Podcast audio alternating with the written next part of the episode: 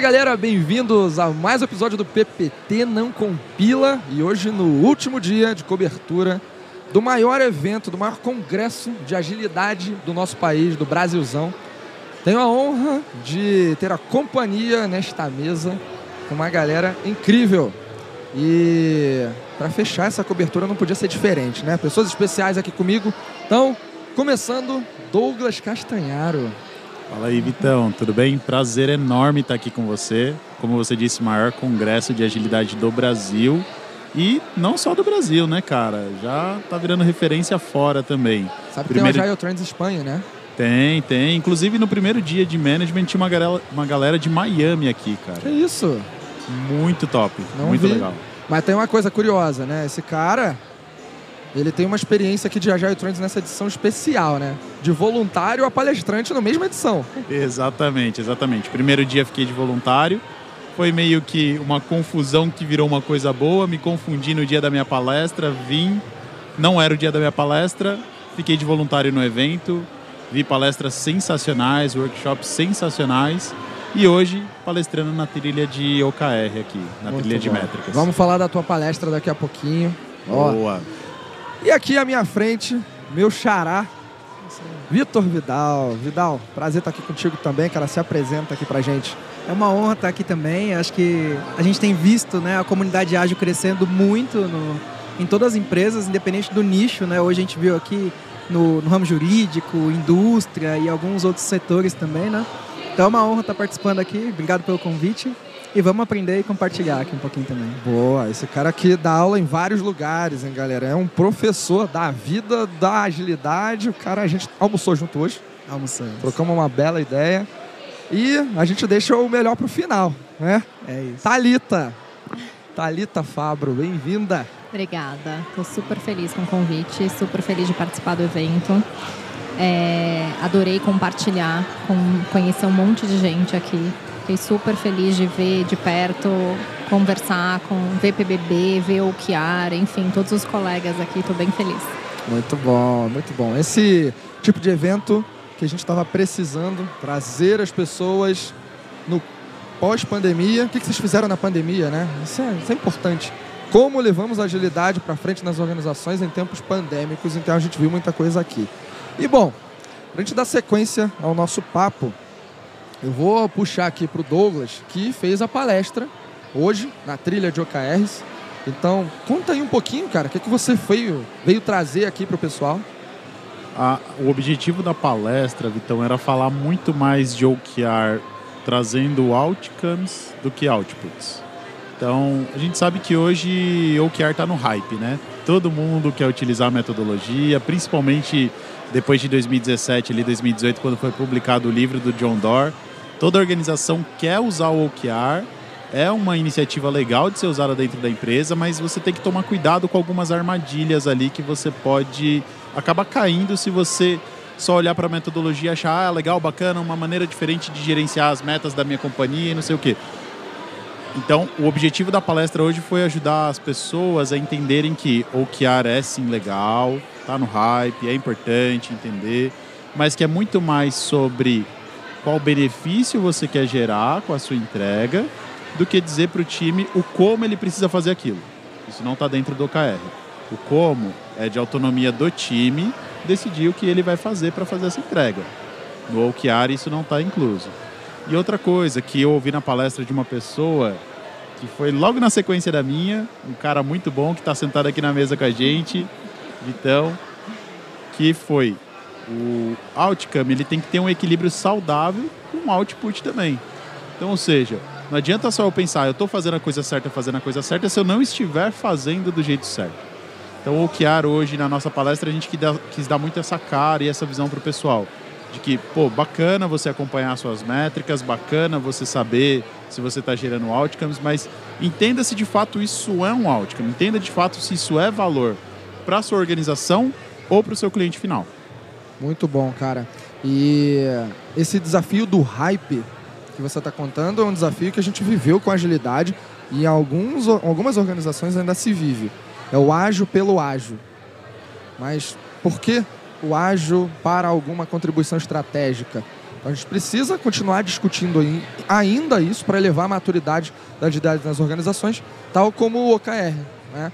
E em um dado momento você precisa considerar que o como para viabilizar aquilo, você vai usar qualquer método. Não tem isso na discussão dentro dos OKRs, mas você acaba vendo essa discussão sendo atropelada. Né?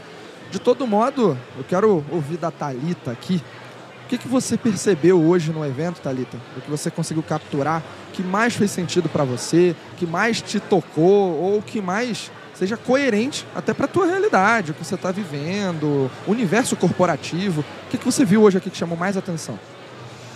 Olha, eu posso falar que hoje eu fiquei bastante impressionada com tudo que eu vi. Eu gostei bastante das palestras de OKR. Claro que eu, tendo que escolher dentro da, da grade, eu fui para o que de fato toca, principalmente o negócio onde eu trabalho. Estou no mundo bancário, então é um nicho específico que a gente tem que olhar muito para contexto, né? É, uma das coisas que eu vi hoje, de fato, e que eu, assim, para mim hoje, além da palestra, né, como meu colega disse aqui, super, é, com muita energia que eu vi de um, de um palestrante lá, da Verit, é, de fato, a palestra da, do PBB do Fábio Aguiar, para mim, foi sensacional, porque é, é aquilo que a gente coloca na prática, assim, sabe? Que a gente vê no dia a dia, que a gente ensina o time a fazer e tal. Então, foi muito legal ouvir sobre diversos temas mas se eu puder falar uma coisa que de fato eu vi e eu coloco na prática, né? Assim, é muito palpável, é de fato o PBB. PBB. É, muito legal, assim, a contribuição. E aí, a gente né, já li o livro, e aí vendo a palestra e o Fábio trazendo outros insights pra gente. Eu e o Vidal, a gente teve o prazer de conversar um pouquinho com ele aqui também à tarde. É, e as contribuições que ele traz pra gente, né, do porquê usar, do como usar e tudo mais, foram bem importantes, assim. Boa. E como vocês estavam juntos ali nesse momento, Vidal. Vitão ou Vidal? Vidal. Vidal. Porque a galera me chama de Vitão, né? É. Mas o Vidal. Mas, mas pelo seu tamanho, você é o Vitinho, né? Acho que é... Vidal. Cara, você tem. Você é um cara que tem uma, uma história. Você manja pra caramba. Quando você vem para um evento desse, o que você espera encontrar? Muito bem. É, eu estou em constante movimento, né? Então o aprendizado é contínuo. Eu conheço algumas coisinhas aí. Mas, humilde, humilde, né? Mas na prática, mas na prática, assim, acho que o que mais me, me agrega de valor nesse tipo de evento é realmente ver um pouco da aplicabilidade das coisas, né? A, a comunidade ágil, ela às vezes se apega a algum método, como o Douglas comentou e a Thalita também. É um método acima de tudo, né? Ah, mas na verdade eu tenho que ver o que, que a empresa está precisando, o que, que o cenário que eu atuo está precisando de fato, né? Então, acho que conectar as coisas, né? A gente vê cases de aplicação de, de aplicabilidade de OKR, a gente vê case de PBB na prática, o Fábio falando alguns exemplos reais. Então, acho que isso é que mais agrega, sabe? A gente vê a comunidade praticando as coisas dentro da organização e não fazendo isso apenas em um laboratório. É, é sair, tirar a agilidade do laboratório, do papel e colocar realmente à disposição da organização para conseguir ajudar. Né? E também compartilhando falhas, né? Acho que esse é um dos pontos que eu destacaria aqui também. Porque a gente às vezes tem a mania de só contar a coisa bonita. De contar como está no livro, ou contar a coisa bonita, ou embelezar as coisas e tudo mais. Mas a gente tem um monte de problemas, né? Ah, então, é, é, compartilhar também isso um pouquinho, né? E acho que você comentou bem, né, da questão da gente estar aqui num período pós-pandêmico, um dos primeiros eventos pós-pandemia presencial, né? Que eu me arrisco a dizer que até o primeiro, né, de, da comunidade ágil em si. E é muito interessante, né? A gente conhecer pessoas que a gente só viu em vídeos, em podcasts, e olha lá, e tudo online, né? Em treinamentos, né? Então a gente acabou conhecendo, tem gente até que se conheceu aqui, pessoas da sua própria equipe. Verdade. Né? Hoje aqui. Então a gente vê isso acontecendo, é muito legal. Muito e, bom. Vidal, você tocou num ponto que eu achei muito legal. É, eu faço parte da comunidade, acompanho eventos como o Agile Trends há um tempo já. E eu acho que nós, como agilistas, também evoluímos. E esse evento mostra isso também, que a gente melhorou em alguns pontos. Em alguns Agile Trends passados, era muito comum a pessoa vir e falar de um método específico e muita literatura sobre o método, né? Pouca aplicação prática sobre o método, framework, algo específico que ele estava usando. Hoje, principalmente na, nos dois dias aqui de Teams e também na, na trilha de management, o que foi compartilhado, tem método, tem framework ali, tem o que é, mas tem uma aplicação mais prática também. Né? Tem uma visão de tipo, isso deu certo comigo por causa disso, disso e disso. Isso não deu certo por causa disso, disso e disso. Então, tem uma leitura de contexto, tem uma leitura de que nem tudo serve para todo mundo. E eu acho legal porque eu vejo que é uma evolução dos próprios agilistas no contexto de agilidade dentro do Brasil. Porque no passado a gente era muito apegado, né? Ah, Scrum. Scrum tem que ser Scrum. Aí surgiu o Safe. Safe agora é o, a bala de prata. Depois Kanban. Kanban é bala de prata.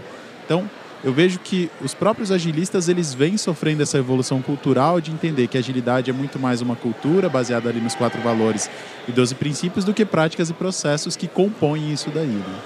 Cara, essa discussão é aquela que leva a gente, né, eternamente. Polêmica. Polêmica.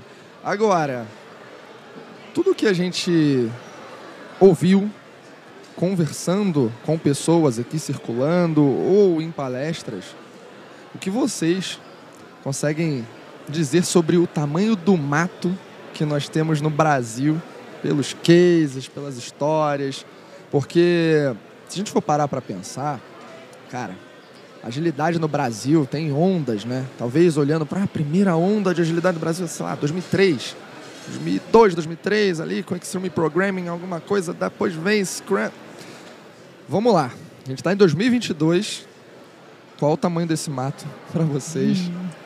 hoje em 2022? Do que vocês percebem, não estou falando das organizações onde atuam, tá? Mas o que vocês percebem de modo geral.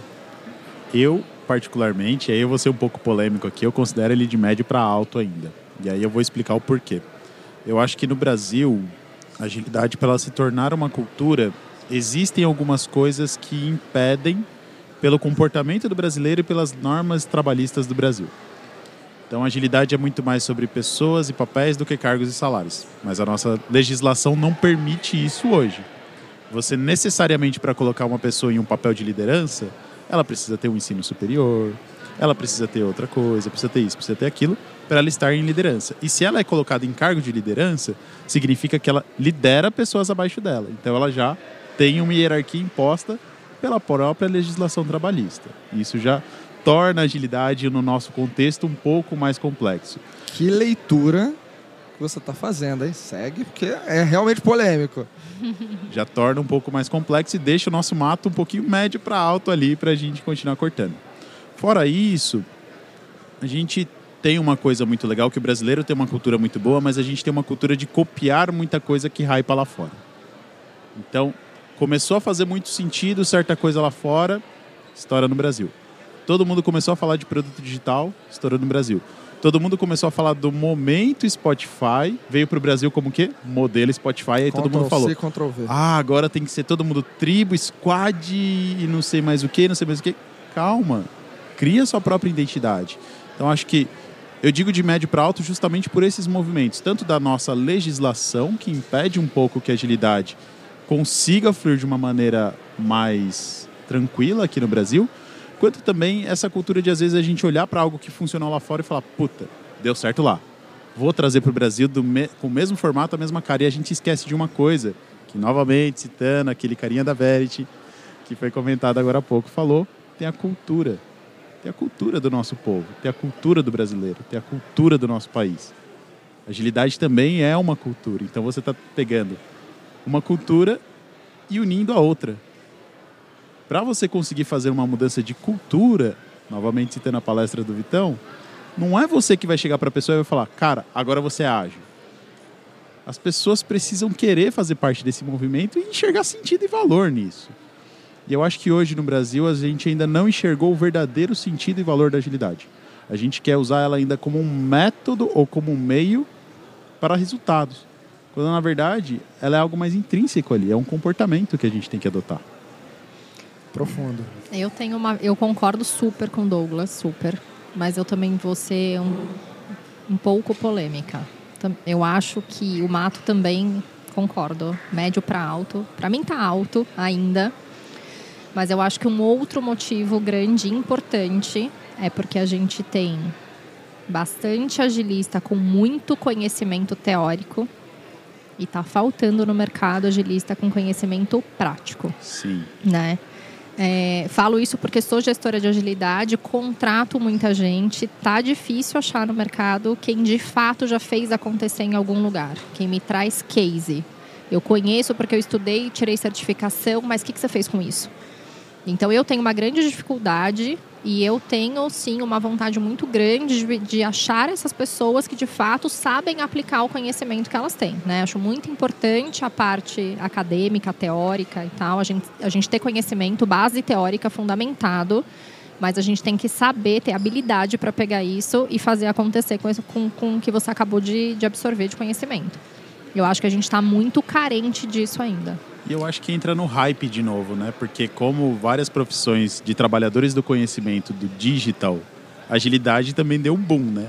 Deu um boom, tá faltando gente tá no faltando mercado. gente no mercado. Existe até gente que vende curso falando em três semanas te ajuda a ganhar 10 mil reais É como agilista. É isso, a gente falou disso Você me hoje, chamou né? aqui e não falou que eu não podia ser polêmico, Ai, Vitão. Cara, é engraçado que isso foi citado antes. Foi, a gente falou Nossa. sobre isso hoje, de Então, fato. É isso e aí, a pessoa tira uma certificação e já fala, sou Enterprise, Agile É Coach, isso. Master Blaster, com X tempo de experiência, só que só tem um papelzinho ali que ele passou numa prova, né? É isso. E aí, É, eu- Vidal? Eu, pego o gancho aqui nisso, porque, enfim, eu, eu contribuo muito no campo acadêmico também, eu gosto disso.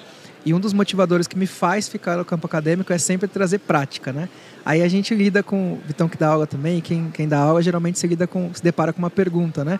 O professor, você trabalha também ou você só dá aula? Né?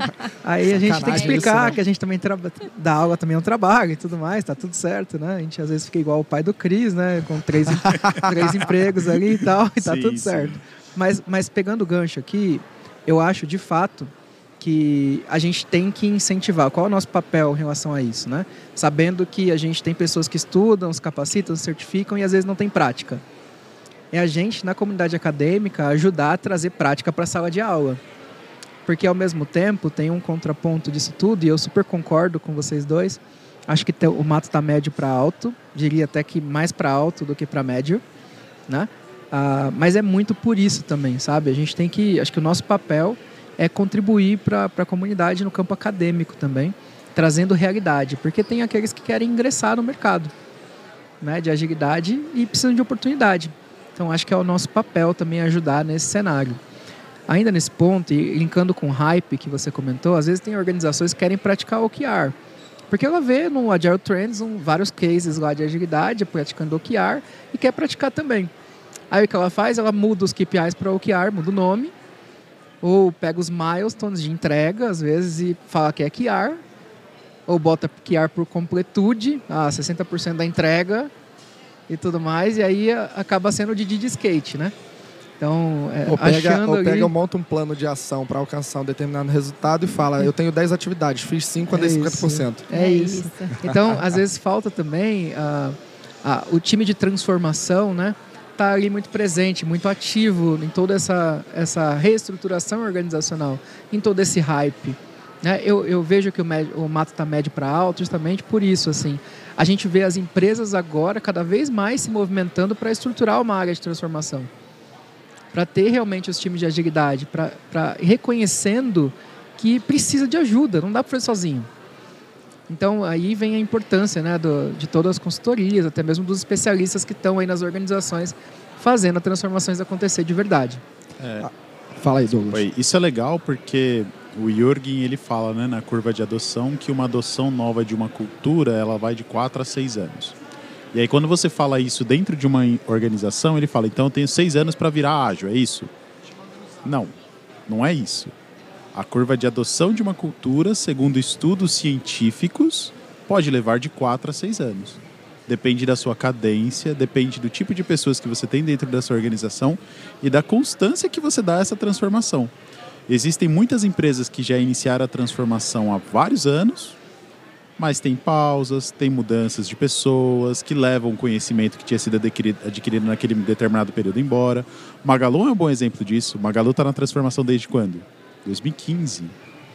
Esses dias eu bati um papo com a Roberta Genaio, que é a diretora de agilidade lá, e com o Imbert, que é o ex-diretor. Eles falaram: nós ainda estamos em movimento de transformação. Agora que estamos trazendo o negócio para perto de tecnologia.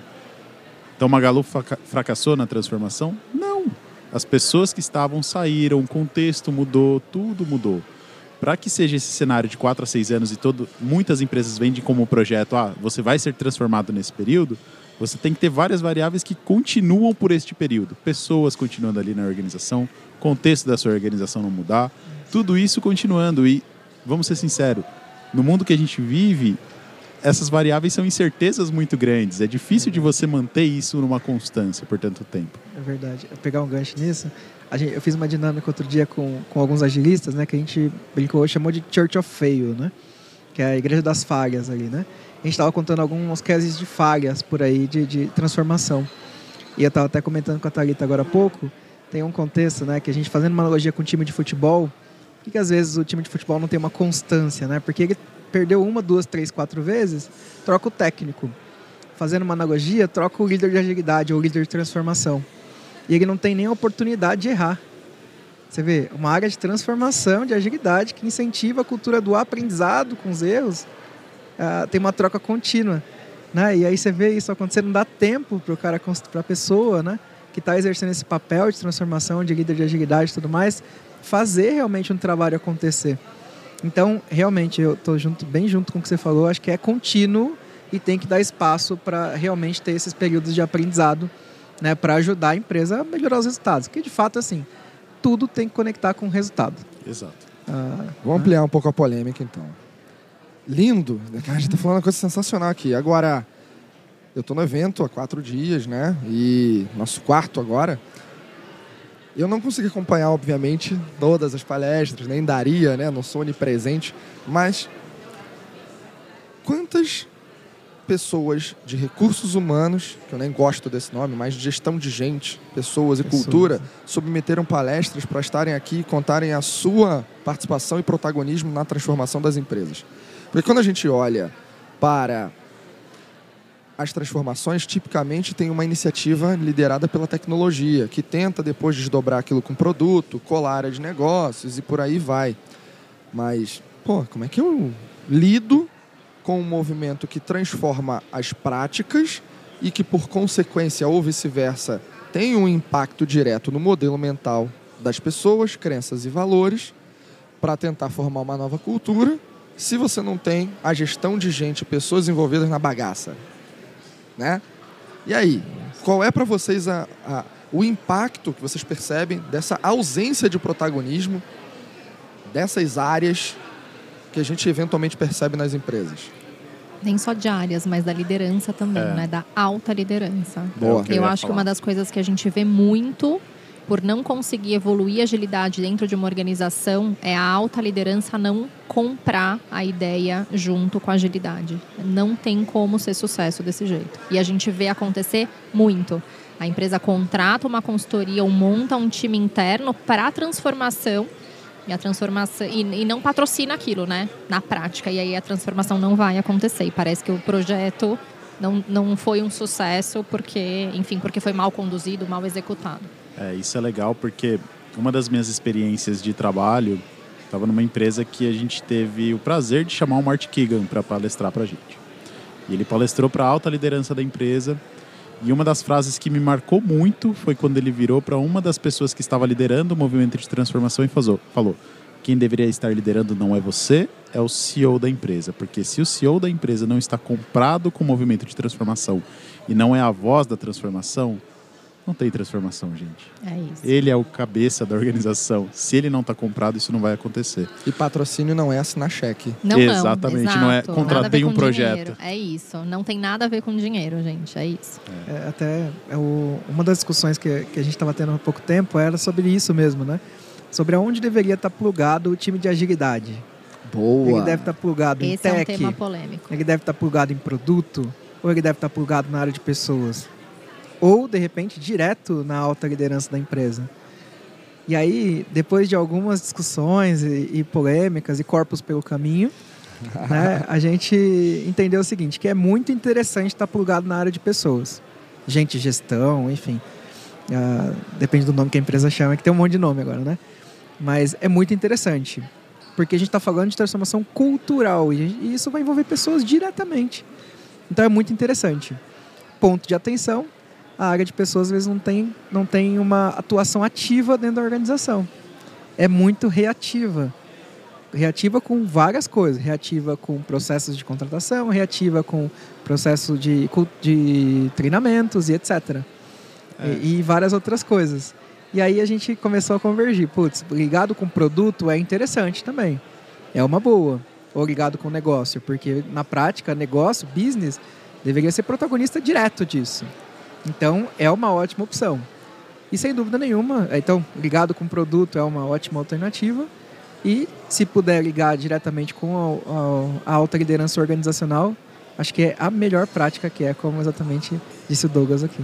É, isso é legal porque se a gente pensar também no universo de gestão de pessoas, o RH, né, o antigo RH, ele também sofreu uma evolução muito grande nos últimos anos, né? RH nas organizações no passado era quem assina a folha de pagamento, quem contrata e quem demite. Aí depois, ah não, mas é quem cuida de benefícios também. Aí depois a gente percebeu, poxa, é quem cuida da qualidade da vida da pessoa dentro da organização, desde a contratação dela até pós-contratação e demissão também. Porque quando essa pessoa sai da minha organização, ela precisa ter uma experiência legal de saída também. Não é porque ela está saindo que tchau, fechei a porta para você e já era. Pode ser que lá no futuro ela volte, ou eu precise dela novamente. Então, a área de gestão de gente e pessoas, ela acabou evoluindo e mudando bastante. Eu acho que, voltando à pergunta do Vitão, deveriam estar mais envolvidos. Sinto falta de cases e talvez porque agilidade, como no Brasil, começou muito com o movimento de tecnologia. Então, o primeiro movimento de transformação ágil ou de transformação cultural que nós vimos no Brasil foi coloca a tecnologia junto de agilidade, porque agilidade é sobre processo e fazer mais com menos e entregar mais rápido. Então, começou ali. O segundo movimento de agilidade que a gente vê no Brasil é justamente esse, né? Agora eu vou tentar integrar agilidade a produto depois eu vou tentar entregar, integrar agilidade a produto e negócio. Depois eu vou usar agilidade para fazer um projeto específico dentro da minha organização. E por fim, algumas organizações hoje estão tentando praticar o que é conhecido como o True Agile, né? que é a organização inteira estar dentro de um contexto de agilidade. Mesmo que algumas áreas não pratiquem métodos ou processos, elas têm ali a cultura ágil consigo. Então, de experimentação, aprendizado contínuo, valorizar mais pessoas do que contratos, né? experimentar, mudar, enfim, tudo que a gente já conhece de agilidade. E eu acho que por as empresas estarem vivendo isso hoje, e o RH também, a área de pessoas estar vivendo isso hoje, existem poucos cases dentro do Brasil que realmente digam que esta cultura mudou a forma de gestão de pessoas e agora temos mais líderes do que gestores, que também é outra polêmica, né? Você é chefe ou você é líder? Você é gestor ou você é líder? Existe gestão sem liderança ou vice-versa? Exatamente. É. Então, eu acho que é essa evolução que está acontecendo e aí conecta com a pergunta anterior, né? O mato tá alto? Tá alto. Tá muito alto. Tá aqui, né, a gente está vendo. E é exatamente por isso que esse tipo de evento tem que continuar fomentando cases, histórias, o networking, aquilo que não é contado num palco e é contado aqui, nos bastidores, nas conversas, no cafezinho, no encontrão no meio dos corredores, porque a gente aprende a todo momento, né? E a importância de termos cases, mas quando a gente fala de case, é muito o sucesso. É Cara, o, o, que deu errado tem que ser falado. Você falou aqui do, do Church of Fail, né? Church of Fail. Cara, isso é sensacional. A gente tem que compartilhar o fracasso, merece aplausos. É, eu tenho essa frase, sigo com esse mantra. Então, desde que passado adiante para ensinar outras pessoas a fazer uma rota mais apropriada. Mas, cara, aí, novamente sendo polêmico. Como que a gente aprende na escola quando é criança? Se você tira uma nota menor que Eu seis. apanhava. É isso. Não tira nota boa não para ver que é chinelo e cinta. É, cara. tempos novos, né? É. Os tempos mudaram. Agora então, não pode. É uma cultura muito grande que a gente tem que mudar e aí eu acho que é isso que a gente precisa é, aprender e entender que até a neurociência ajuda bastante a gente, que eu não estou mudando só e colocando agilidade dentro das empresas e colocando agilidade para rodar. Eu estou mudando crenças limitantes e comportamentos intrínsecos que você tem desde a sua infância. E que você absorveu sem necessariamente ter escolhido absorver aquilo. Exatamente. Então, não é algo assim, mudei. É, não, são primaveras aí. Não é a lua que chegou Algumas. depois do sol, não. Muito bem. Para a gente chegar aqui no nosso encerramento dessa conversa sensacional, cada um aqui faz um pitch aí de 30 segundinhos com um recado para a gente fechar o nosso drop de hoje, nosso quarto dia. Então, vou começar inverso. Thalita. Olha, falando de agilidade em si, assim, bem, bem rapidamente. Eu acho que pegando tudo que os meus colegas falaram e tudo que eu vi aqui esses dias, enfim, é, e principalmente no dia de hoje, é, Vamos trabalhar mais em conjunto para a gente saber, vamos trocar mais experiência, né? Acho que a gente tem que trocar bastante ainda, mesmo na comunidade, a gente tem que trocar e muito no sentido que o Vidal trouxe, menos sucesso, mais fracasso, para a gente saber de fato onde estão as armadilhas, as ciladas, contar mais a realidade do dia a dia e principalmente trazer mais do que de fato a gente consegue aplicar, né? Muito legal teoria, mas menos teoria e mais prática. Muito bom. Fala, Vidal. Boa. Uh mais uma vez, obrigado pelo convite aqui, pelo, pelo momento. Eu acho que esse tipo de evento ele tem que cada vez mais acontecer. Não precisa ser uma vez por ano. Né? Vamos compartilhar mais em podcasts, em lives, em vídeos, Boa. em talks.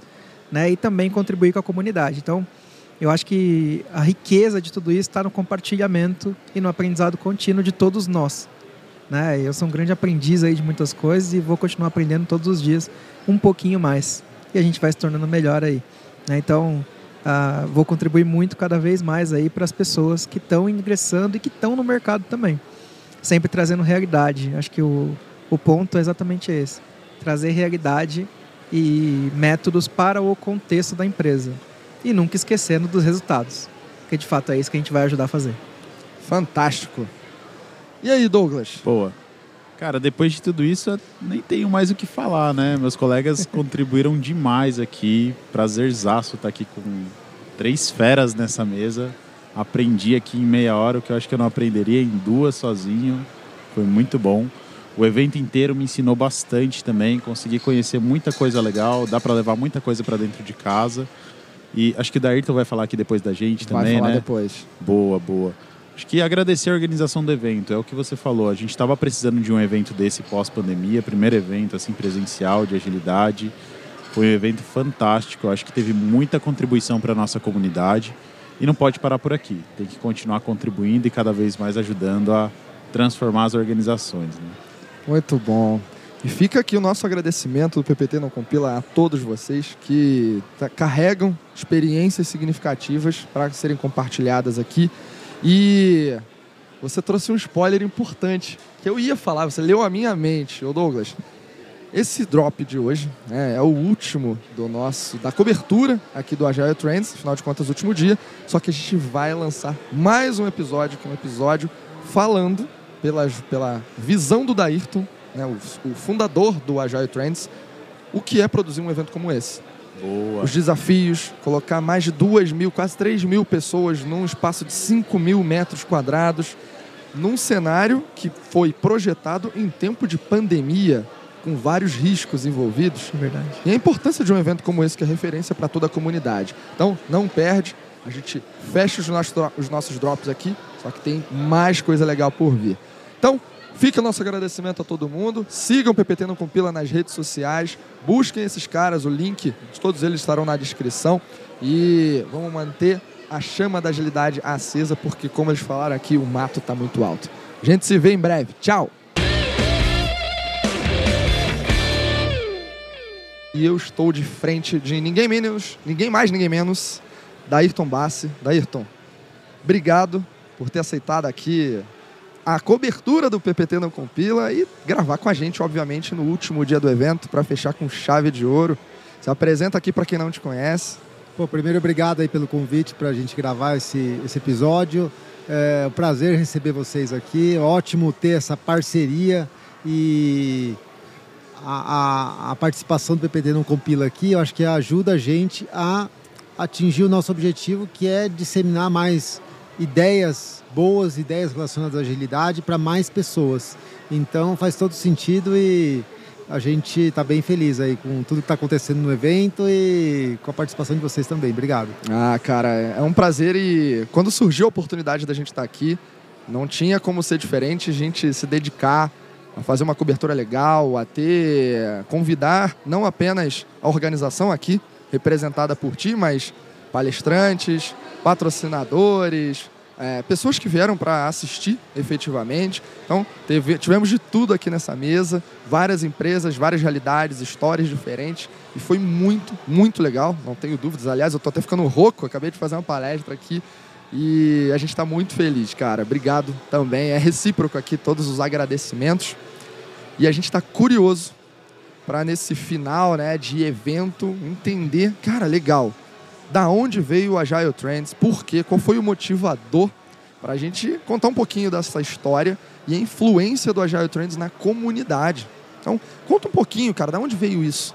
Cara, o Agile Trends ele surgiu, a primeira edição aconteceu em 2013 e é, eu é, já estava inserido aí no meio de agilidade há bastante tempo. É, fui um dos primeiros é, as primeiras pessoas a falar de agilidade aqui, né? não o primeiro, mas um dos primeiros. O mato estava alto, tava você chegou lá. Bem alto. Na verdade, nem tinha, nem, o pessoal nem sabia o que era agilidade, porque foi em 2003 que eu comecei a me envolver de verdade com esse assunto. Então, as pessoas no Brasil nem sabiam direito o que era isso, eram pouquíssimas pessoas. Na sequência, eu já comecei a fazer um, eu fiz um mestrado sobre isso, que foi um dos primeiros mestrados em agilidade do Brasil. Então, a partir disso, as pessoas e as empresas que estavam buscando algo relacionado à agilidade, invariavelmente caíam em mim e mais uma meia dúzia de pessoas que estavam envolvidas realmente com esse assunto aqui no Brasil. E aí, a partir disso, eu construí aí um bom relacionamento com quem estava conduzindo iniciativas ágeis nesse, nesse período inicial aí, nessa fase inicial aí, em que mesmo fora do Brasil também não, a agilidade estava só começando e ao longo dos anos, a agilidade começou a ganhar mercado, ganhar relevância, mais empresas perceberam que poderia ajudar ali a criar um, uh, um processo mais competitivo, produtos mais competitivos no mercado. E tanto que a gente chegou hoje num, num momento em que eu, né, agilidade para mim é uma uma condição para a empresa se manter no mercado. Não é nem competitiva, porque se você não fizer, você vai estar fadado a no curto prazo estar fora do mercado. E aí, é, lá na frente, né, eu tive envolvimento também com. Fiz alguns eventos de agilidade e chegou um momento que eu falei: putz, o que, que, eu vou fazer aqui, né? É, falei, tô, tô em São Paulo, conheço as pessoas, tenho contato com as empresas que estão fazendo, os especialistas, né? Também. É, já fiz alguns eventos. O que, que eu vou fazer? Um evento. É, me pareceu bem. Natural, tinha, né? Natural. Não tinha um plano aí de longo prazo, mas eu falei, eu não sei o que vai ser lá pra frente. A gente tá falando de quando? 2000, 2013. 13 Aham. foi a primeira edição, né? Então, então falei isso... certo. Teve um episódio aqui, um dropzinho que a gente fez, que eu falei, cara, a Jetrend surgiu em 2013. Exatamente. A ideia já começou a amadurecer um pouco antes, mas a primeira edição aconteceu em outubro de 2013. E, e aí foi isso. Eu falei, pô, eu, tô, eu tenho todos esses elementos aqui na mão, é, dá para fazer um evento, dá para fazer um evento legal.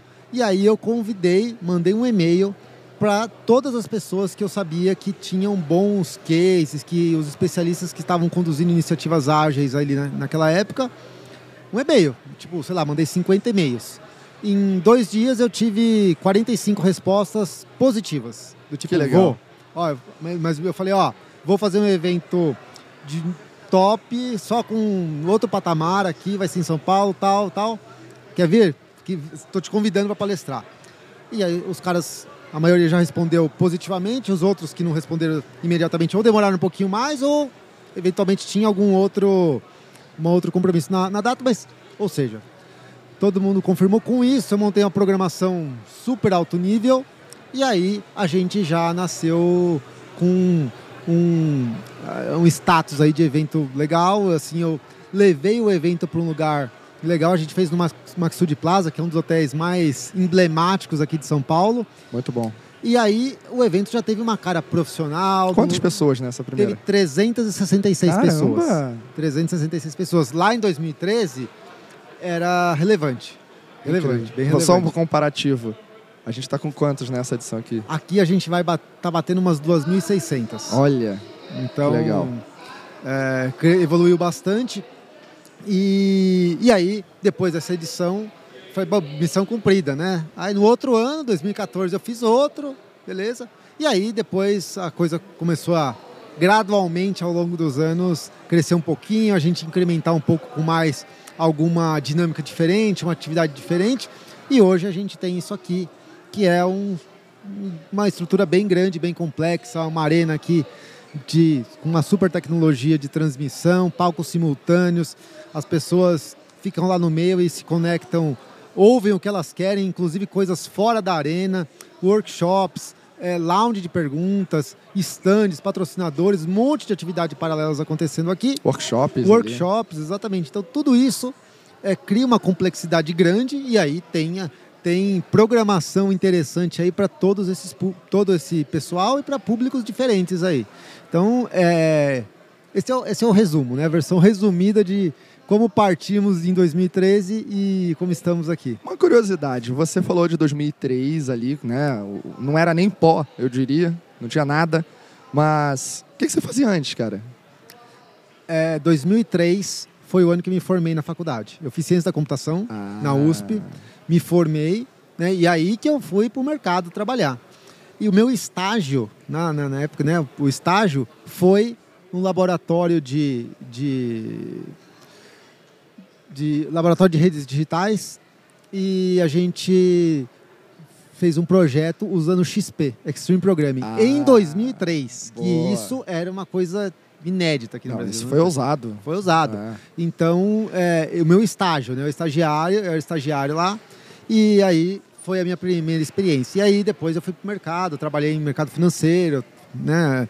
Posições técnicas e depois comecei a assumir posições de liderança e gestão é, e tive a oportunidade de é, liderar, né? A hora que tinha espaço ou interesse da empresa de é, conduzir alguma iniciativa ágil, caía no colo de quem? Né? De quem na minha, porque no meu colo, porque tinha algum, eu já tinha essa, essa não esse história, essa experiência especificamente, mas fui acumulando outras e em paralelo comecei a fazer um mestrado é, em metodologias ágeis. Cara, muito legal.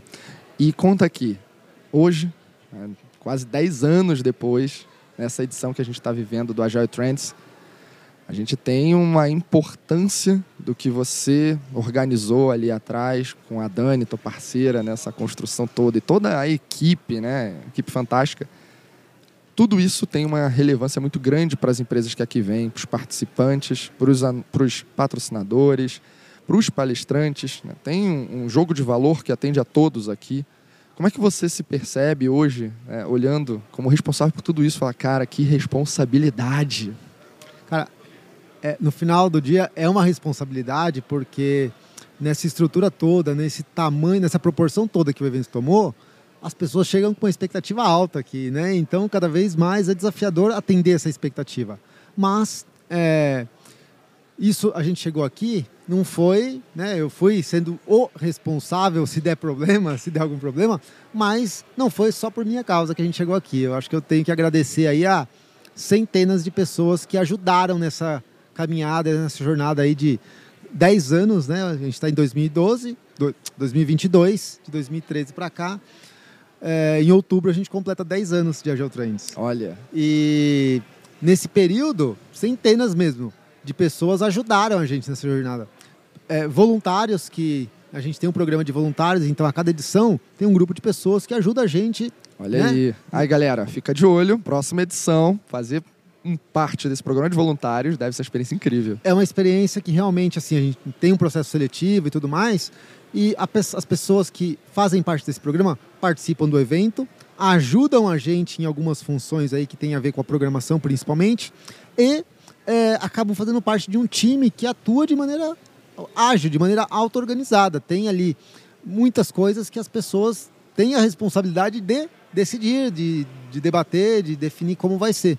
Então, é uma experiência em que as pessoas geralmente gostam muito porque é, conhecem muito, muito mais gente, até às vezes, do que de uma participação convencional, porque fazem parte de um time ali que está trabalhando, tem um, um propósito, tem um objetivo, tem uma preocupação de fazer um evento de alto nível e acaba se envolvendo um pouco nos bastidores do evento é, com, com coisas que não aparecem ali pra, no dia a dia. Então, é uma oportunidade sim, uma possibilidade que a gente periodicamente abre é, para as pessoas que querem ajudar a gente. Esse é um grupo que ajudou a gente. Outro grupo que eu não posso deixar de já agradecer aqui são todos os palestrantes que estiveram em todas essas edições. E aí, por exemplo, nessa aqui a gente tem uns 185 palestrantes, aproximadamente. É o maior volume que você já teve? É maior, é maior. Que No- legal. no- no- na versão presencial, sim. A gente já teve uma, uma, uma quantidade maior num- em um festival que a gente fez online agora na pandemia. Uhum. Mas em eventos presenciais esse é o maior número. Então veja, nessa edição só, né? Agora, ao longo de tantas outras edições, o Agile Trends não tem só a edição de São Paulo, tem a edição de Brasília, que é o Agile Trends Gov. Teve, tem né, uma edição que acontece em Floripa. É, e além de várias outras edições que a gente já fez. Teve uma- um ano que a gente fez um roadshow pelo Brasil e fizemos 11 eventos no ano. Então a gente foi por né, vários estados. A gente passou por Belém, Recife, BH, vários, é, Campo Grande, entre outras cidades, outras capitais. E, e imagina a loucura, né? Praticamente um evento por mês. Você não dormia. Não tinha condições. Não, não, não. É, dormir é um luxo que, que eu vou ter amanhã. Amanhã, porque aí vai acabar aqui eu vou estar um pouco mais tranquilo. No feriado, né? Aproveitar e descansar merecido. Sim, sim. E, cara, olha só. Vamos pegar dois temas aqui importantes. O que você... Vamos pegar um, um lado que é o... O que você percebe que se destacou aqui nessa edição 2022, num pós, entre aspas, aí, pandemia, Uhum. galera com vontade de se rever, né? Alguns que se conheceram, pessoas que trabalham juntas, começaram a trabalhar na pandemia, no home office, se conheceram aqui, enfim. E então, o que, que se destacou para você? Mas você, na condição de organizador desse mega evento, evento de maior referência de agilidade do país, que desafios tu enfrentou para botar isso aqui de pé depois de dois anos de seca de evento presencial? Legal, ótimo, ótima pergunta aí. Então, eu vou começar pela perspectiva né, do, do que se destacou aqui no evento. Eu, eu acho que assim, as pessoas está, vieram para o evento com um interesse alto em, em saber o que está acontecendo, em rever as pessoas. Então, é, o, o evento, e eu acho que isso foi uma talvez coincidência. Na verdade, a gente pensou o evento para ser assim e foi melhor do que a gente planejou, porque a, a área de apresentações ela é integrada com a área de stands, com a área de coffee break, com a área de happy hour. Então é tudo um piso só, um chão só, e chega um momento que a- a- acabam as cadeiras e começam os stands e o coffee break. Então ficou super integrado e as pessoas naturalmente ficavam transitando entre uma apresentação e um, uma conversa ali na, na, área, na área comum. E isso acho que foi uma coisa que foi planejada e neste momento atual foi melhor do que o planejado porque as pessoas queriam justamente isso, ter oportunidades para se conectarem, para conversarem, para saber o que, que o que o outro fez durante esses dois anos que as pessoas não se encontraram, né? Até se, se falaram por, por Zoom, mas isso aconteceu só de maneira planejada. Sim. Você não encontra uma pessoa no Zoom aleatoriamente e fala, oi, e aí, o que você está fazendo? Não. Você marca uma reunião com É. alguém que você quer falar e aí você trata de um assunto previsto, né? Acabei de encontrar o Bernard de Luna, Uhum. que eu não via há uns 10 anos, cara. Pois é. A gente se viu num Startup Weekend ali, a gente tava trocando figurinha, fazendo algumas coisas, conversando. É, quando a gente se encontrava em evento, pô, te- ter a oportunidade de. Eu nem sabia que ele ia estar aqui.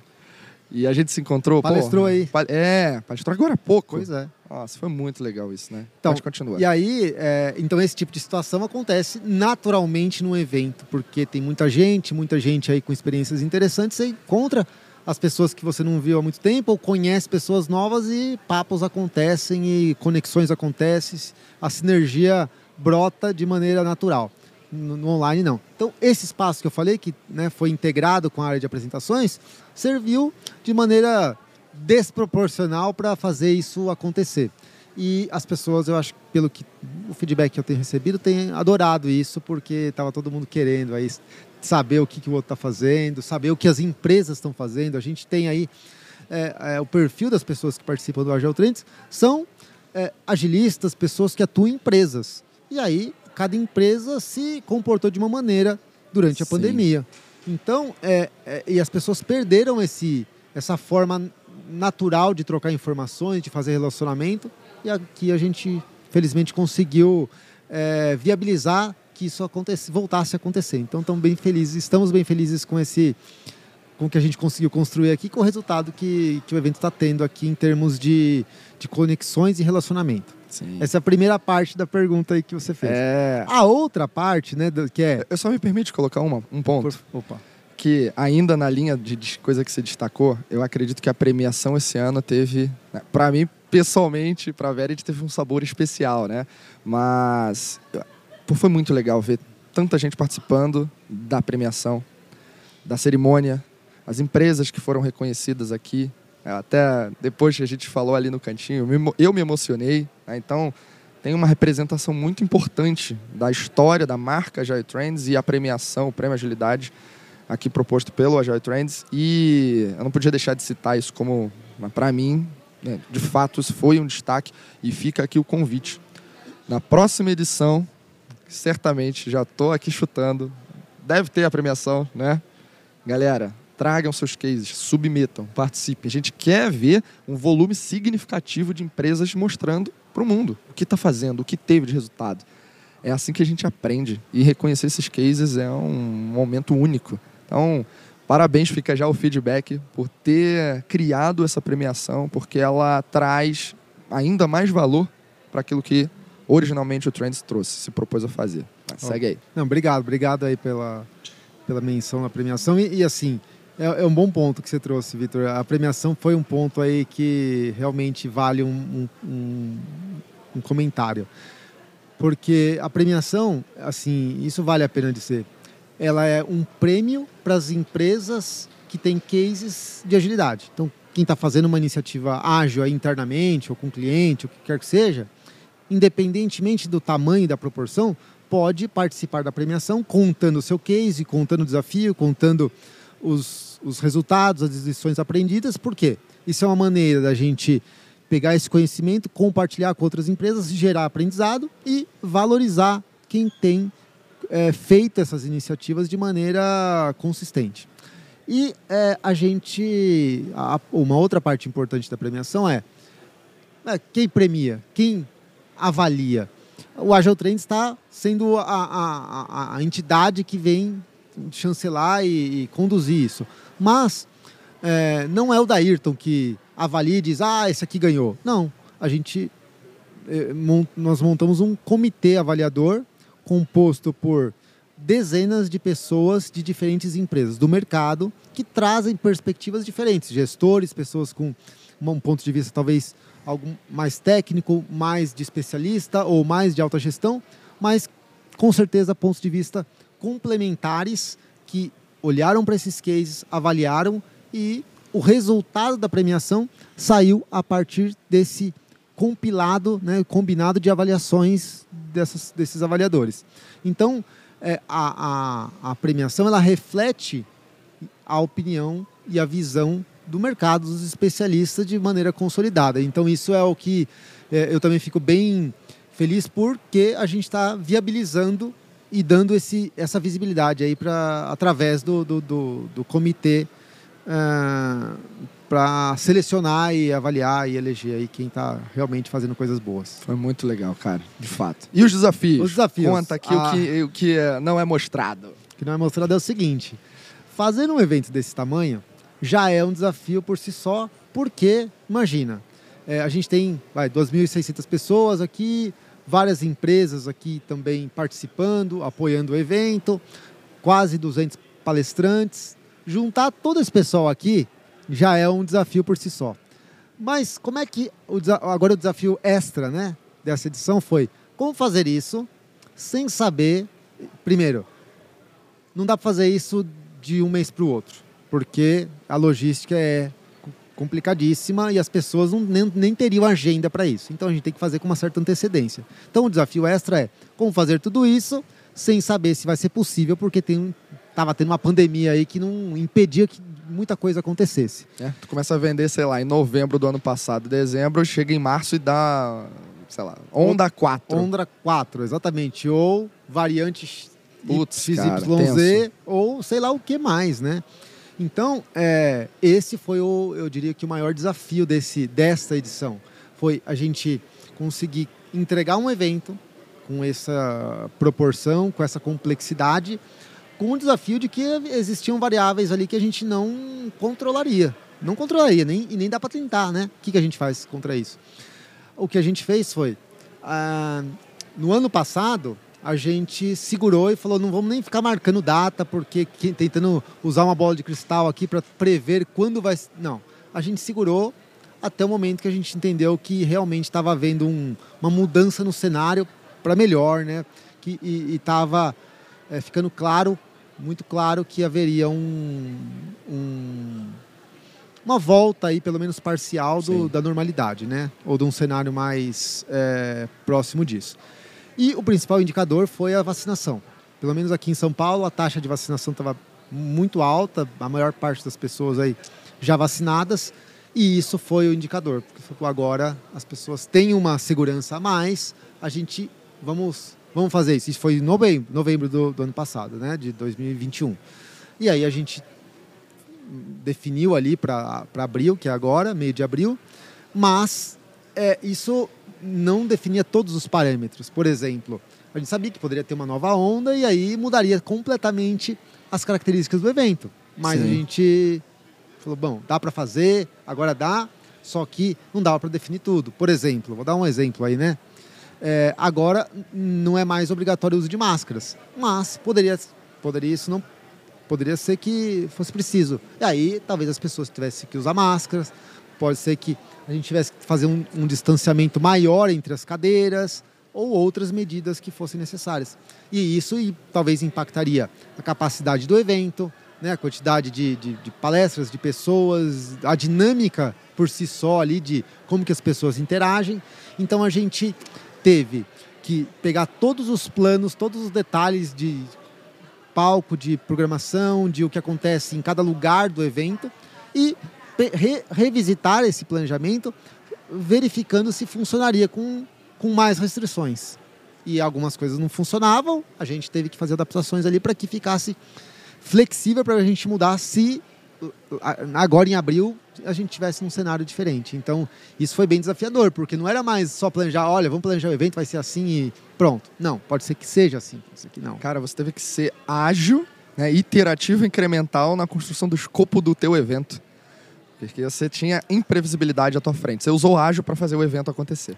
Eu usei ágil, exatamente. Usei ágil para fazer uma parte do evento que não, não é previsível. Não, então, que não é previsível e, em geral, não se usa uma coisa, uma, uma abordagem ágil. Por exemplo, Verdade. este espaço que a gente está aqui tem 5 mil metros quadrados. E aí, eu alugo 5 mil metros quadrados ou alugo mil? Genial, perfeito. Pois é. Então, esse tipo de coisa não dá para fazer parcialmente. Você tem um contrato, ou o espaço está reservado para você, ou não está. Ou a gente fica aqui, ou a gente vai para um lugar menor. E aí, é, não é uma abordagem ágil, não dá para fazer incremental isso aqui. Perfeito. Então, este, essa parte do, do, do, do projeto não, não era é ágil. Ponto. E a gente teve que lidar com essa situação. É, tem, tem muito a gestão do risco para garantir uma inovação e tem a tua, a tua crença ali também envolvida, né? Um movimento baseado no, cara, eu tenho que correr um risco. Tem coisas que tu não vai conseguir gerir inteiramente. Uhum. Mas é falar, pô, vou pegar um espaço de 5 mil metros, porque eu imagino que, por mais que eu tenha dados que me ajudem a tomar essa decisão, existe alguma variável que pode surgir, mas essa variável está dentro de um risco que eu topo correr. Então, é uma mentalidade inovadora associada a decisões aqui que você teve que tomar. Sim. Né? É, com certeza, senti um risco associado, um risco que não era irrelevante e eu acho que tem mais um fator aí que é importante as, as pessoas refletirem sobre isso, que é também estar tá disposto a assumir esse risco, sabendo que você é, vai ter que abrir, pode abrir mão de coisas, e mas você está preparado para falar não, beleza, eu também vou topar aqui, é, enfrentar esse desafio de de me expor a uma situação em que eu tenho que, vou ter que achar uma solução, entendeu? Vou ter que achar uma solução. Se, que eu não sei qual é, mas poderia ter que chegar, a gente poderia chegar nesse cenário, ó, não pode fazer tal coisa, não pode servir, sei lá, vou pegar aqui outro exemplo, Sim. coffee break, não pode servir. E aí, o que, que a gente vai fazer? Então, tudo bem, a gente ia achar uma solução. Eu acho que eu, eu navego bem em cenários em que eu não tenho a solução ainda, não sei qual é, mas eu fico tranquilo de que até lá eu vou, vou, vou encontrar alguma, algum caminho. Cara, é a mentalidade construída ao longo de quase 20 anos se orientando pela agilidade, né? Que é o que tu Uhum. tem de repertório aqui, que é um repertório é, incomum, olhando para o cenário. As empresas estão se transformando, estão querendo agilidade, utilizar como estratégia para alcançar resultados, mas tu já está nesse, nisso há quase 20 anos. E o que, que você imagina para os próximos 20 anos? Pergunta difícil essa, né? Ah, bem difícil. Mas vamos tentar. Então vamos, vamos restringir. O que, Tá, que vai dá- acontecer ainda esse ano? De, em termos de quê? De agilidade? De, De quê? evento, o que, que vocês vão produzir, cara? Tá, legal. Que a gente vai produzir. Isso eu tenho. Isso eu O que, tenho. que é o pós, pós Agile Trends 2022? Tá, assim. Bom, terminando aqui, a primeira, a primeira, primeira coisa, dormir. Dormir porque aqui eh, essa semana foi, foi bem intensa, bem pesada. E tudo bem, assim, tava previsto, era isso que a gente queria fazer. Tu Tava- dormiu tava- quantas horas por dia essa semana? Eu dormi Por dia? quatro horas. e teve um dia que eu não dormi. É. Quatro horas, na média. Um No dia- domingo, antes de começar o evento, Não dormi. tu saiu daqui Sa de três, madrugada. saí daqui três da manhã, três da manhã de segunda.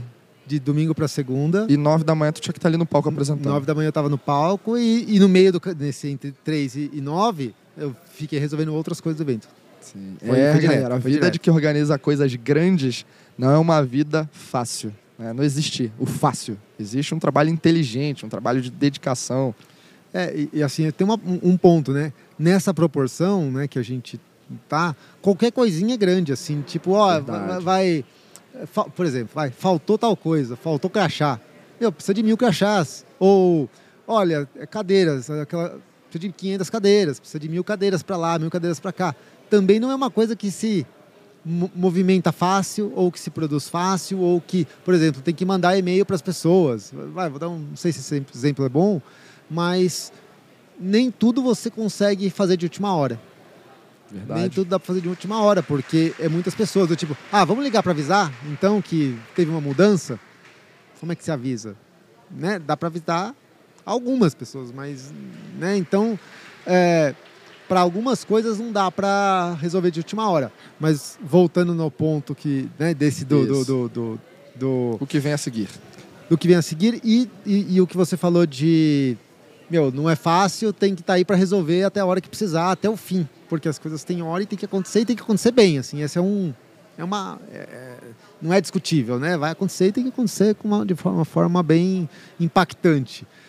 Vamos lá, o que vem a seguir? A gente tem uma programação aqui para esse ano de é, mesclar eventos presenciais e eventos online. Então, esse evento que está acontecendo aqui agora em São Paulo, né, foi o primeiro evento presencial do ano. Teremos um outro em Brasília, que é o Agile Trends Gov, a edição que a gente faz voltada para o setor público, com cases do governo, de diferentes eh, setores e, e instituições. As principais instituições que usam agilidade vêm apresentar. Vai acontecer ali por volta de agosto, setembro, em Brasília. E, além disso, a gente vai fazer dois eventos online. Um que vai acontecer em junho, que é um evento novo, que é o Dev Trends, que é um evento com foco técnico, que a gente entende que este evento, o Agile Trends, que a gente está agora, é um evento com foco em agilidade, que tem muitas pessoas de tecnologia aqui, mas nós não tratamos de assuntos técnicos né, e tecnológicos. E, mas para esse público tem, existe o interesse também existe um- uma necessidade de cobrir isso. Mas não, acho que não cabe nesse evento. Não, não, não, né, não, É misturar bastante. é, se a gente misturar, daqui a pouco fica desfocado. E o que a gente quer é se manter relevante como o principal evento de agilidade do Brasil.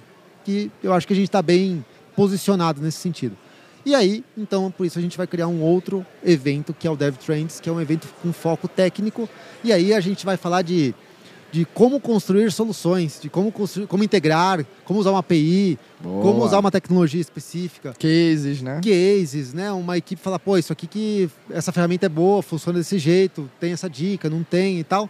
Ou seja, assuntos que são fazem parte do dia a dia das empresas, né? da, da realidade das equipes, como resolveu, que problema aparece, que problema dá, como que ideias que o pessoal teve.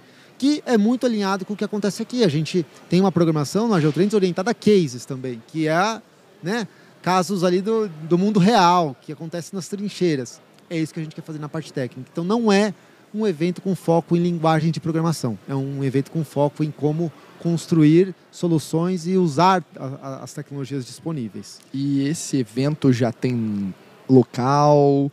Já tá vendendo? Como é que tá? Esse evento vai ser online, né? Boa. Então ele já, já tem local. vai acontecer nos dias 28 e 29 de junho. É, e é, a gente fez uma coisa aqui. É, ele já tá, quem quiser ir no site e adquirir a sua inscrição. Já deixa o link aí. pago. Então procurem lá no, no Agile Trends. É, vai ter o link lá, Dev Trends, e tem o link de Então, inscrições. por dentro do site do Agile Trends, a gente encontra o Dev Trends. Encont- Encontra o Dev Trends. E o agiletrends.br.com.br. é agiletrendsbr.com. Então, agiletrendsbr tudo junto.com. Boa. Então, Tá. galera, já sabe, hein? E aí eu vou falar uma, uma coisa que a gente fez aqui para as pessoas que estão aqui no Agile Trends. Eu anunciei esse evento ontem aqui Boa. e a gente distribuiu, deu 1.500 ingressos para as pessoas que estavam aqui no evento. Ontem. Caramba, 1.500. que legal. Então quem veio no Agile Trends aqui ganhou mais esse ingresso que custa uns 500 reais aí, tá? Puta, Então é assim, é, é uma coisa que a gente tem feito para realmente valorizar e as pessoas que, né, quem participa, quem está aqui com a gente e assim, para fazer a coisa valer muito pena. Assim, Só pelo que já aconteceu aqui, eu acho que já valeria. Mas tem mais esses bônus aí que aparecem no meio do caminho, umas surpresas que a gente tenta fazer para para gerar mais valor agregado ainda para quem está participando aqui com a gente. Cara, que história. Muito legal. E eu, pra gente caminhar aqui para uma conclusão, né, depois de ouvir toda essa trajetória do Agile Trends aqui com o Dairton, conta nas suas palavras, o que é agilidade para você? Depois desses 20 anos, quase 20 anos, agora, se eu te perguntar, o que é agilidade, Dairton, para você, o que é? Cara, agilidade para mim é você encarar as, os problemas, os desafios de uma maneira orientada a soluções que sejam que, de uma maneira prática, de uma maneira é, colaborativa, de uma maneira orientada a gerar valor para no que quer que seja. Então, é, isso não tem a ver com metodologia, com processo, com, tem a ver com postura, com comportamento, com a maneira como você encara um desafio, um problema. Que você pode encarar de uma forma negativa, pessimista, achar que, o, né, que tem alguém jogando contra você, te dando, te dando problema, ou você pode encarar de uma forma a, pô, eu tô resolvendo uma coisa e eu vou fazer o melhor possível para isso, o meu time vai fazer o melhor possível para isso, vamos, vamos, sabe, vamos juntar as pessoas, se posicionar como uma pessoa que vai liderar isso ou vai facilitar para que isso aconteça. A, a, a- né, para mim, é, um bom agilista, ele tem essa, essa postura, esse comportamento de não ficar olhando o copo pelo lado vazio, do tipo, ai, mais um problema, mais uma mudança, mais isso, mais aquilo. E encarar como mais uma oportunidade para a gente fazer uma, criar uma solução aqui para o problema que apareceu, ou para a mudança, ou para o imprevisto que surgiu. É, e, e isso acontece através não só dele, de- de- dele não, da pessoa, né? É, isso a- a- a- acontece através do envolvimento do time, das pessoas que estão ali para é, chegar nessa solução. Então, eu acho que tem a ver com isso. Muito bom, cara. Me chama a atenção, você começou falando, tem que ter um problema, né?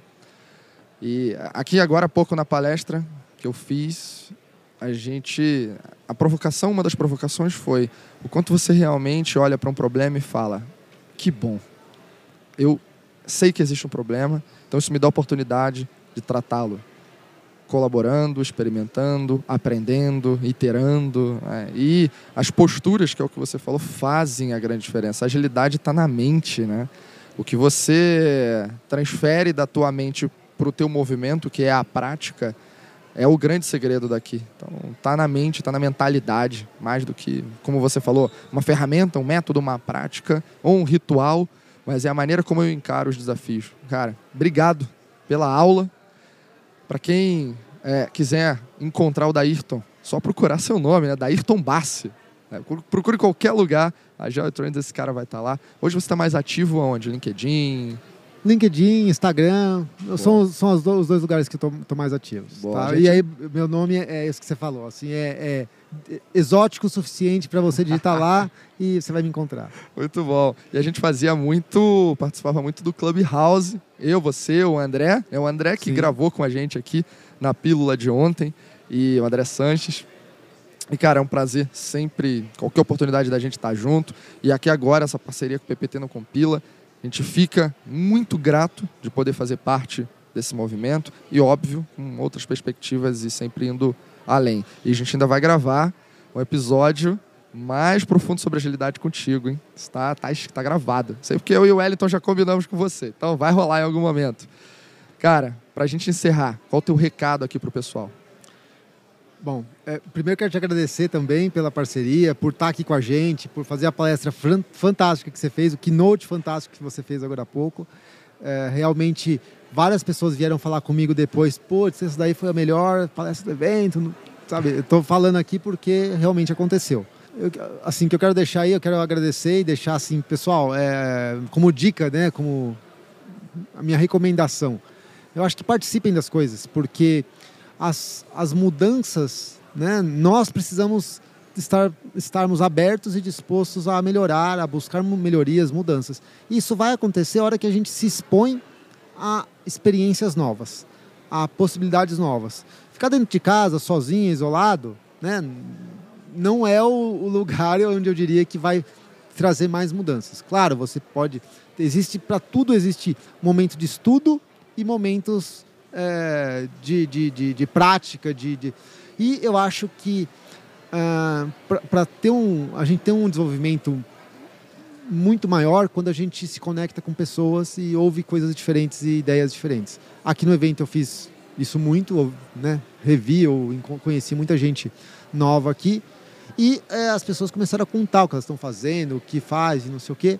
E isso, para mim, por exemplo, gerou um monte de conhecimento, um monte de, de, de, de insights, porque, é, pelo menos para mim, é assim que funciona. É a partir de trocas, de. Né, aqui, é uma, aqui foi mais networking, mas vou, vou até estender aqui as minha, minhas, minhas recomendações. Participem de coisas que vocês não participavam. Né? Faça uma atividade diferente, porque aí você vai se, se expor e exercitar habilidades que você não está acostumado. Se você continuar sempre fazendo as mesmas coisas, talvez seja bom e fique melhor ainda naquilo, mas somente naquilo. E a gente, é, nós temos aí muitas competências que a gente pode desenvolver.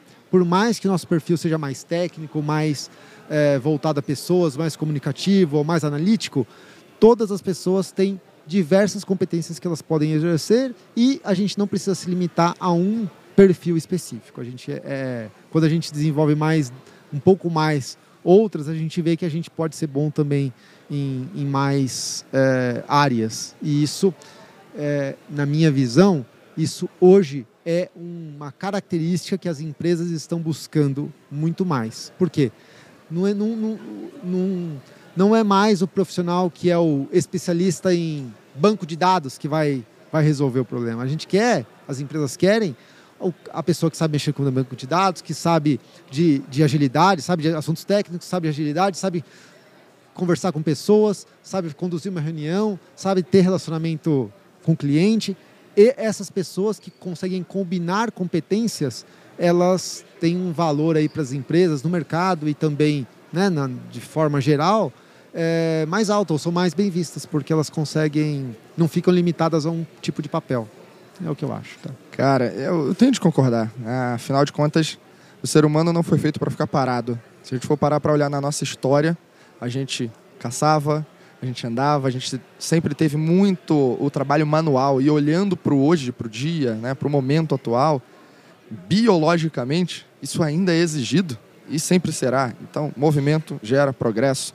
Ao menos uma das formas de vocês ter progresso, talvez a principal, é sempre tendo movimento. Então não, você não vai conseguir encontrar nada se você não se movimentar e fazer os movimentos certos. Então estar em um evento como a Agile Trends, outros eventos aqui que o Dairton anunciou, o Dev Trends, por exemplo, é, fazem parte desse processo de aprendizagem. Eu participei de vários. Né? eu conheço esse cara há algum tempo, tenho, sou fã, admirador do teu trabalho. E o Wellington, que não está aqui agora com a gente também, pô, vocês se conheceram aqui, né? E teve toda uma troca, uma vibe legal. Então, obrigado pelo, pela aula, pelo compartilhamento, por continuar fazendo esse trabalho e carregar essa bandeira da agilidade. Né? Eu estou na agilidade há algum tempo, um pouquinho depois de você, mas vivi também o suficiente para carregar essa bandeira contigo e com todo mundo que está aqui, os palestrantes, as empresas. Então, que a gente continue nessa jornada e fazendo mais cases, tendo mais aprendizado e compartilhando. E aqui, meus amigos, a gente encerra a nossa cobertura do Agile Trends 2022.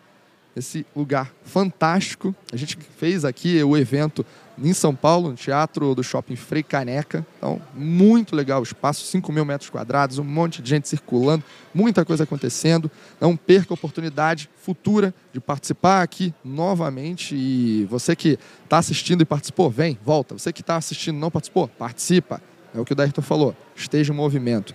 E certamente a gente vai estar com vocês, Dairton. Então, cara, obrigado sempre pela parceria. Você que acompanhou a gente, compartilha essa história, passa isso para os amigos, para os inimigos, brincadeira, passa para quem você quiser, porque essa mensagem precisa ser levada adiante. Então, compartilha, curte, segue a gente, o PPT no Copila nas redes sociais, acompanha o trabalho desse cara e todo o movimento que a gente tem presenciado por aqui. E a gente se vê.